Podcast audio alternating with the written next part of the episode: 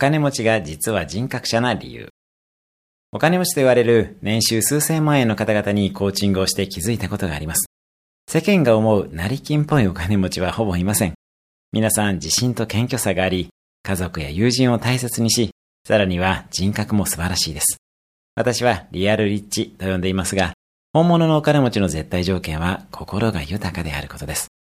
基本的に人格や能力などの無形資産があるので、お金などの有形資産ができるんですよね。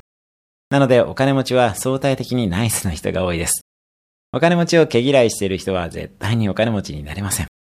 お金持ちは皆さん for you で動いています。よってビジネスもうまくいき、お金も入ってきます。ただし、自己犠牲はしないのも特徴です。今日のおすすめアクションです。あなたのお金持ちの友人にコンタクトを取ってみる。今日も素敵な一日を。